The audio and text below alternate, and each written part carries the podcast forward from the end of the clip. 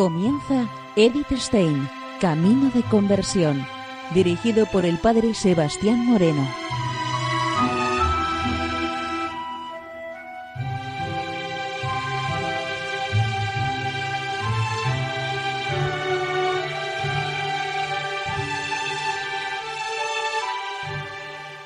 Muy buenos días, Señor de Dios. Seguimos conociendo a Edith Stein, Camino de Conversión.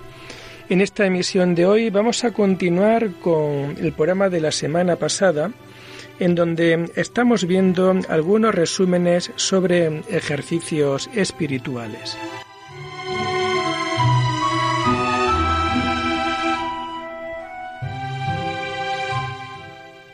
Nos comenta Eddie Stein lo siguiente. El acontecimiento litúrgico externo y la realidad mística del sacrificio exigen como complemento la colaboración ascética de cada cristiano, la convicción íntima interior de sacrificio. Dios nos redime no sin nosotros. Ya al bautismo pertenece el consentimiento personal. Aquí se exige mucho más, mucho más amor, del Salvador aprendemos la conveniente preparación. La preparación al sacrificio de la cruz fue el contenido de su vida, constante oración, rigurosos esfuerzos, amargos sufrimientos. La correcta participación en el sacrificio consiste en la correalización, al menos por medio de un deseo auténtico. Es bueno rezar con el sacerdote la hermosa oraciones de la Iglesia, pero aquí no se halla una receta que solucione todo.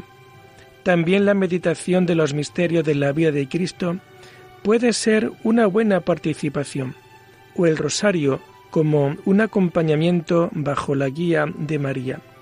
En todo caso, también la co-realización tiene que ser sacrificio. La correspondiente consecuencia, en primer lugar, Eucaristía, acción de gracias por el gran beneficio. También esta pide exigir sacrificio, luego meterse en el trabajo diario con el ánimo de sacrificio, teniendo todo el día constantemente el espíritu de comunión. El efecto más importante es el amor, auténtico amor de Dios y del prójimo en el sentido de San Juan. Recuerdo de la propia madre que ofreció su vida por sus hijos sacerdotes. No mucho antes de su muerte recogía oro y plata para un cáliz con el que se celebraría el primer sacrificio de la misa. El anillo de bodas que se quitó de la mano de la, de la difunta sirvió para adorar el interior. El cáliz lleva la inscripción Rutilat mira caritas Christi resplandece la admirable caridad de Cristo.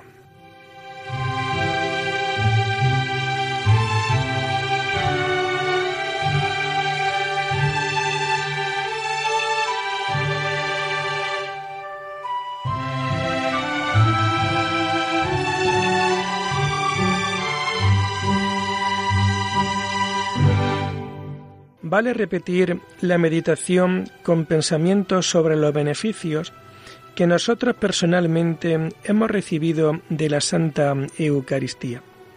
Según San Pedro Damiano, cada cristiano es una pequeña iglesia, consagrada por la recepción de los santos sacramentos, especialmente de la Eucaristía. Recordamos la primera comunión, la hora de gracia ante el Santísimo, el testimonio valiente y la alegría en la procesión del Corpus Christi. Y finalmente pensamos en la sólida confianza con que esperamos recibir la Santa Comunión como viático. Todo esto se lo debemos a la Santa Iglesia. Si la denominamos como Virgen, Madre, como persona, así podemos hacer en atención a la Virgen Madre, a la que todos nosotros y la Iglesia debe su vida, María.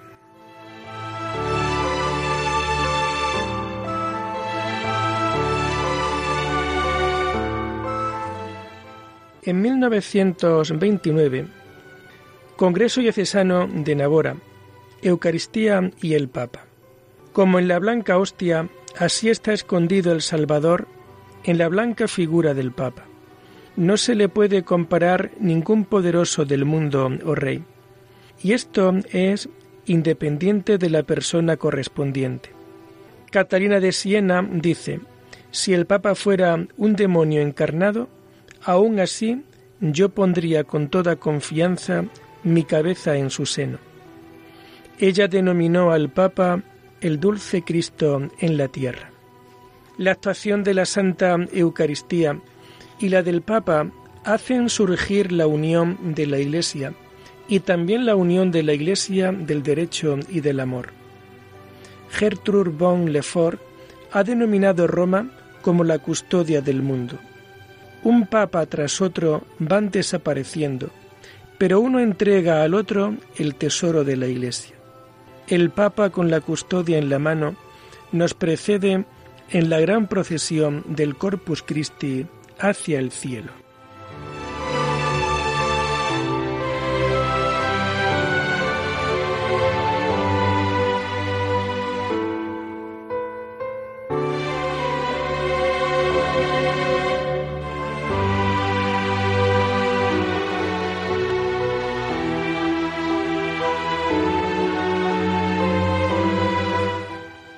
Como preparación a la fiesta de todos los santos, ya que originariamente y según su sentido es fiesta mariana. ¿Qué santo sería santo si no por María? Una meditación sobre María y la Santa Eucaristía. María en la vida misa de su Hijo. La Anunciación, el misterio del capullo en el que toda la vida del Salvador y todo el sacrificio de la misa está contenido como en germen. El fiat de la Virgen es respuesta al hágase del Creador, condición de la redención. Con el Redentor María nos ha recibido a todos. Ofertorio. La presentación en el templo. El Salvador quiere ser ofrecido por las manos de María. También nosotros debemos dejarnos ofrecer con Él por ella. La misa de la Candelaria es el sacrificio en el que las muchas candelas se encienden. Consagración. María bajo la cruz, el sacrificio y dando plenitud al fiat, la corredentora. Bajo la cruz ella nos ha dado a luz. Comunión. María con el cuerpo desfigurado del Señor en su seno. La piedad esto es, el amor materno en persona. Ante ella tiene que emudecer la pregunta que hoy tantas veces se oye. ¿Cómo puede Dios permitir esto? Tenemos que pedir a ella la curación para las grandes heridas de la Iglesia de hoy, la degeneración de la mujer que ya no quieren ser madres. De ella también tenemos que implorar el auténtico amor materno sobrenatural para nosotros. El final no es la cruz, sino la resurrección y la subida al cielo. Regina Coeli Letare, como también las oraciones de la misa al mencionar la cruz nos indican la resurrección.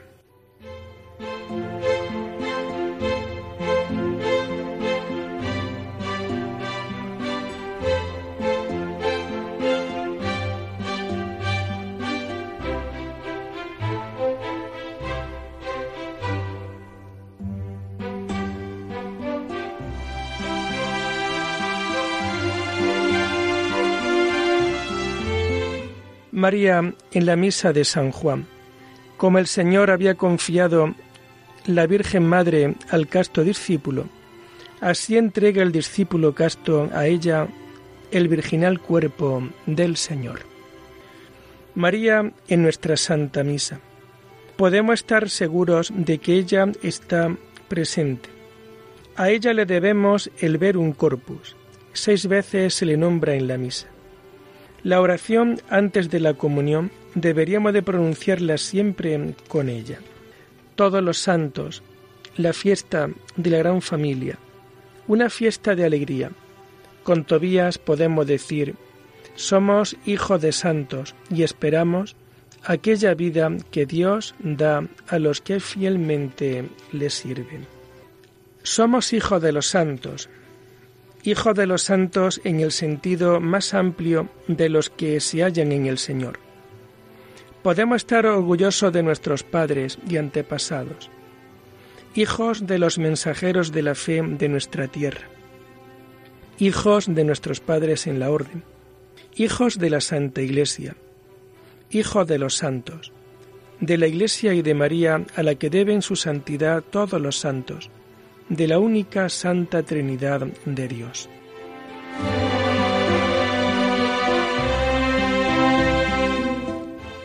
Aquella vida esperamos nosotros, no la seguridad de esta vida como buenos ciudadanos, pero tampoco estamos dedicados a aquella vida de forma que seamos inútiles para esta vida. Ya ahora llevamos con nosotros el germen de la vida eterna por medio de la Santa Eucaristía. Nosotros esperamos esta vida, estamos entregados a ella en vivo y santo anhelo. Como los soldados en el campo de batalla y los prisioneros ansían la patria y las estrellas que también iluminan a sus queridos, así debemos esperar ansiosamente la patria eterna.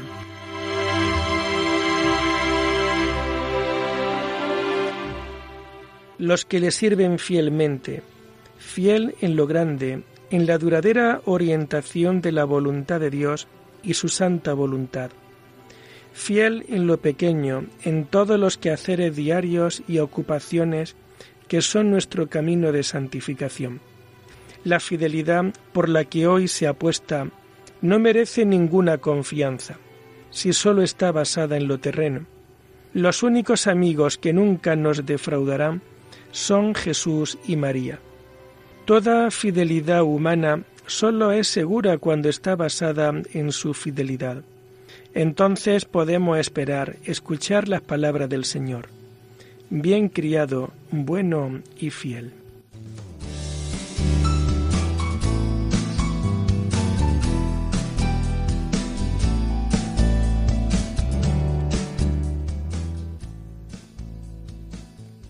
La palabra de corazón de Jesús debe resumir todo y servir de efecto duradero. El camino al corazón de Jesús es el ejercicio de la devoción al corazón de Jesús aprobada por la Iglesia. Querida celebración de la fiesta de los primeros viernes del mes, consagración y cosas semejantes. Ante todo, constante oración. Orar en el corazón de Jesús es la mejor manera de rezar el oficio divino. Y es la meta de toda meditación, unirnos al Sacratísimo Corazón, al Ser Divino Trabajar y sufrir en el corazón de Jesús convierte la vida entera en oración y le da la unidad y la sencillez que anhelamos. Morir en el corazón de Jesús es entrar en el lugar del descanso eterno, en el que nos juntamos con todos los santos, con la Reina de todos los santos, con la primera y mayor devota del corazón de Jesús, con el Dios Trino. Del corazón abierto de Jesús ha salido la Iglesia en Él tiene ella su hogar eterno. Ciertamente ella es uno con Él.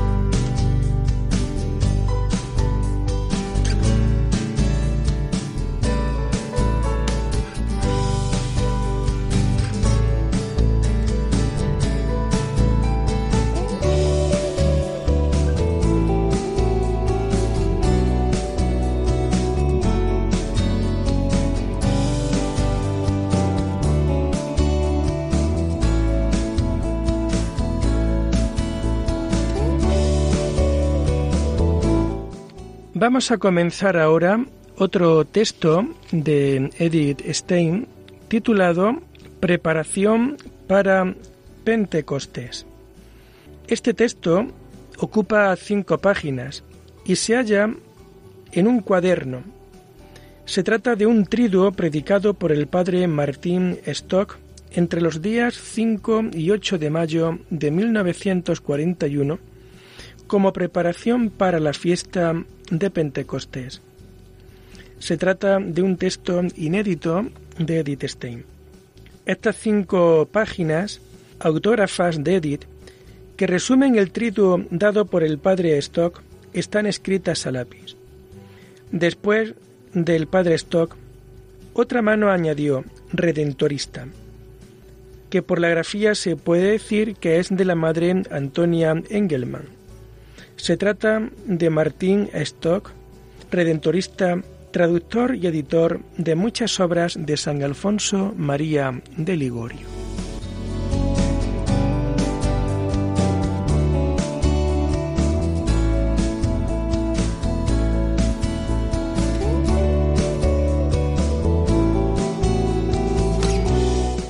Nos comenta Edis lo siguiente.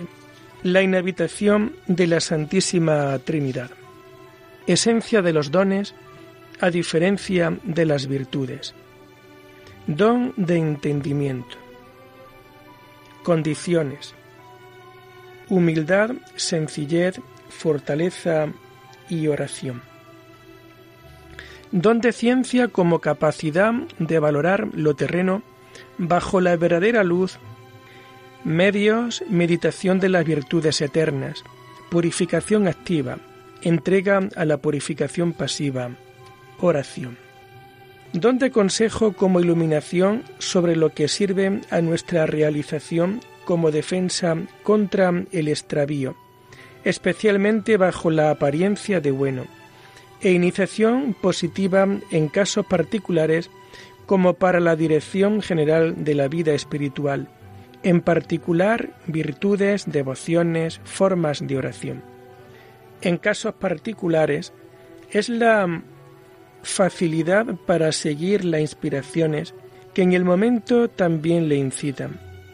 Descuidarlas es pecado solo cuando se trata de un mandato, pero siempre pérdida de algo precioso. Sabiduría. Ejercitarla como gustate et videte quam suavis et dominus. Gustad y ved qué bueno es el Señor, por medio de actos de amor. Encontrar gusto y fruición en la divinidad como tal, en la Santa Trinidad, en cada persona, en Dios hombre como esposo, en la Santa Eucaristía, en los santos como amigos de Dios. Miguel y los ángeles como modelos de amor de Dios y de contemplación de la humildad y de la obediencia. Venerarlos y orar a ellos. Don de piedad. Teresita es el ejemplo en su postura filial ante el Padre. Amor filial, actos y sacrificios de amor en el trabajo, en los sufrimientos, en las alegrías, entrega en confianza y en obediencia temor del Señor en contraposición al del Antiguo Testamento, que Pablo no quiere renovar, pero hermoso es el respeto filial que por amor al Padre evita cualquier falta voluntaria. Le honra en su casa, en su presencia, en el Santísimo Sacramento y en la propia alma, en todos los superiores y en las hermanas, en el santo servicio y en todo el trabajo fortaleza como don, para entender cosas difíciles y perseverar en los sufrimientos. No quejarse, sino soportar y pedir fuerzas. Posición de los ángeles y de la naturaleza humana en relación con el significado de la materia en la creación. Los ángeles son imágenes de Cristo en cuanto criaturas más excelsas y más puras, cuando imitan lo más excelso en Él y están más cercanos que nosotros a Él como la palabra divina. Pero el hombre está en el centro de la creación y más cerca de Él, porque imita al Cristo entero, divinidad y humanidad, cuerpo y alma. Pero que Cristo haya recibido la naturaleza humana y no la de los ángeles, De ahí se puede entender que quería concentrar en sí toda la creación. También lo material porque a la materia corresponde su significado. En ella encuentra la criaturalidad y la potencia obediencialitas, la más pura expresión, la plena entrega a la voluntad del Creador. Y porque la obediencia es la expiación por la desobediencia, por eso la posición de la materia podía ser medio saludable contra lo negativo del espíritu, el arbitrario ensalzamiento.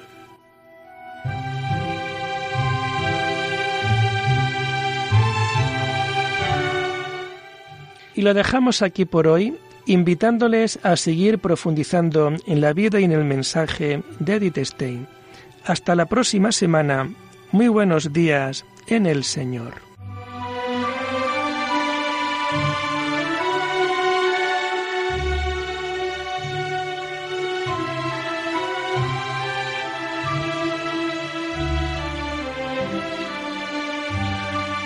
Han escuchado Edith Stein Camino de Conversión con el Padre Sebastián Moreno.